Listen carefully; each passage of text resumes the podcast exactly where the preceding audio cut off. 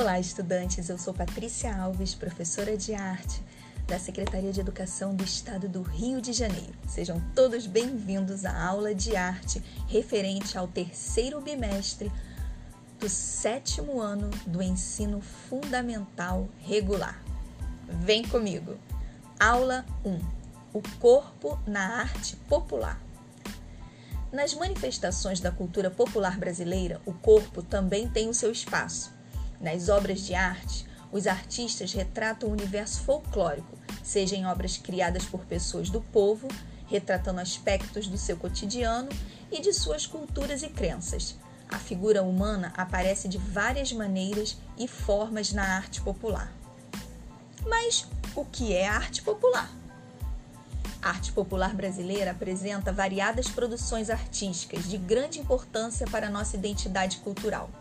O conceito de arte popular abrange outras expressões artísticas que são utilizadas como sinônimos para definir esta mesma concepção, como o artesanato, a arte primitiva, o folclore, a arte bruta e a arte naif, no Brasil, encontramos diversas manifestações folclóricas que envolvem músicas, danças de acordo com as regiões brasileiras. O corpo comunica e por isso a figura humana é criada e recriada nas obras de arte. Vamos conhecer um pouquinho mais desse Brasil?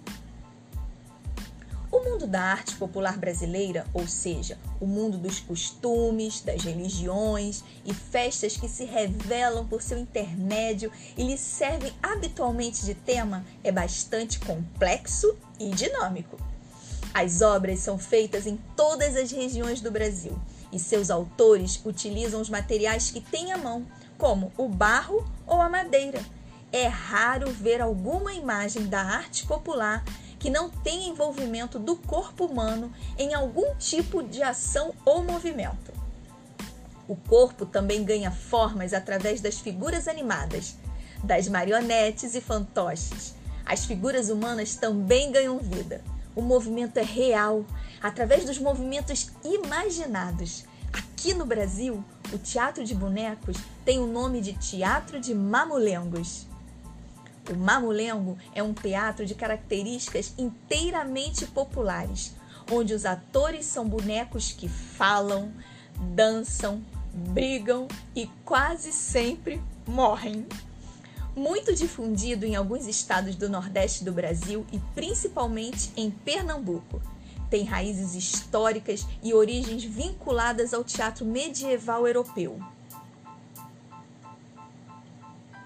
Na cultura popular, muitos personagens são imaginários e sobrenaturais.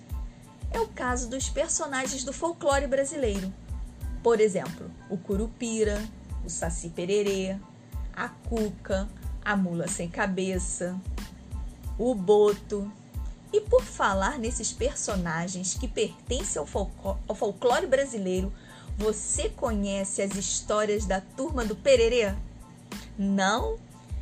elas são inspiradas no personagem do Saci, um menino negro de uma perna só, um cachimbo e uma pequena carapuça vermelha. Ele é um garoto brincalhão, assim como seus amigos, sendo capaz de criar redemoinhos, embora não faça maldades, tal como a natureza da sua lenda. A Turma do Pererê foi uma série de histórias em quadrinhos brasileira criada pelo autor e cartunista.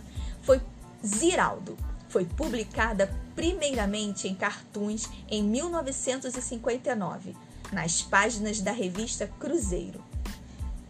Ziraldo e seus personagens foram criados pelo autor e cartunista Ziraldo. Foi a primeira revista brasileira em quadrinhos que era totalmente colorida. Muito interessante, não é mesmo? No Brasil, o termo arte popular tem sido atribuído à produção artística de pessoas que nunca frequentaram escolas especializadas, mas que produzem obras como esculturas, gravuras, pinturas e literatura com relevante valor estético e artístico. A arte popular é independente de qualquer coisa, a arte de um povo. Quero falar um pouco sobre o mestre Vitalino. Vitalino Pereira dos Santos foi um homem despretensioso sobre o futuro da sua arte. Ele nasceu em 1909 no distrito de Ribeira dos Campos, nas cercarias da cidade de Caruaru, Pernambuco. Sua história com barro começou cedo, tinha apenas seis anos de idade e aprendeu com sua mãe, Dona Josefa, que além de lavadora, era louceira.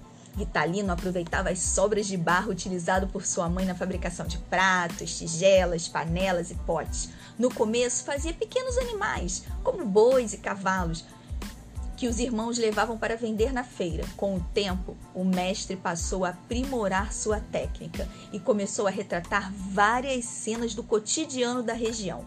Os especialistas da obra de Vitalino contabilizam mais de 130 temas retratados pelo mestre.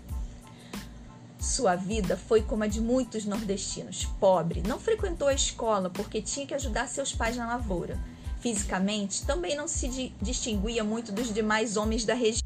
Como ocorre na maioria dos casos, o reconhecimento da obra do mestre Vitalino ganhou ainda mais importância e notoriedade após a sua morte. Suas obras mais famosas são O Violeiro, O Boi, O Trio Pé de Serra, O Enterro na Rede, O Cavalo Marinho, O Casal no Boi, Os Noivos a Cavalo, O Caçador de Onça, A Família Lavrando a Terra, Lampião e Maria Bonita, entre outros. Assim eu encerro o nosso podcast. Um abraço.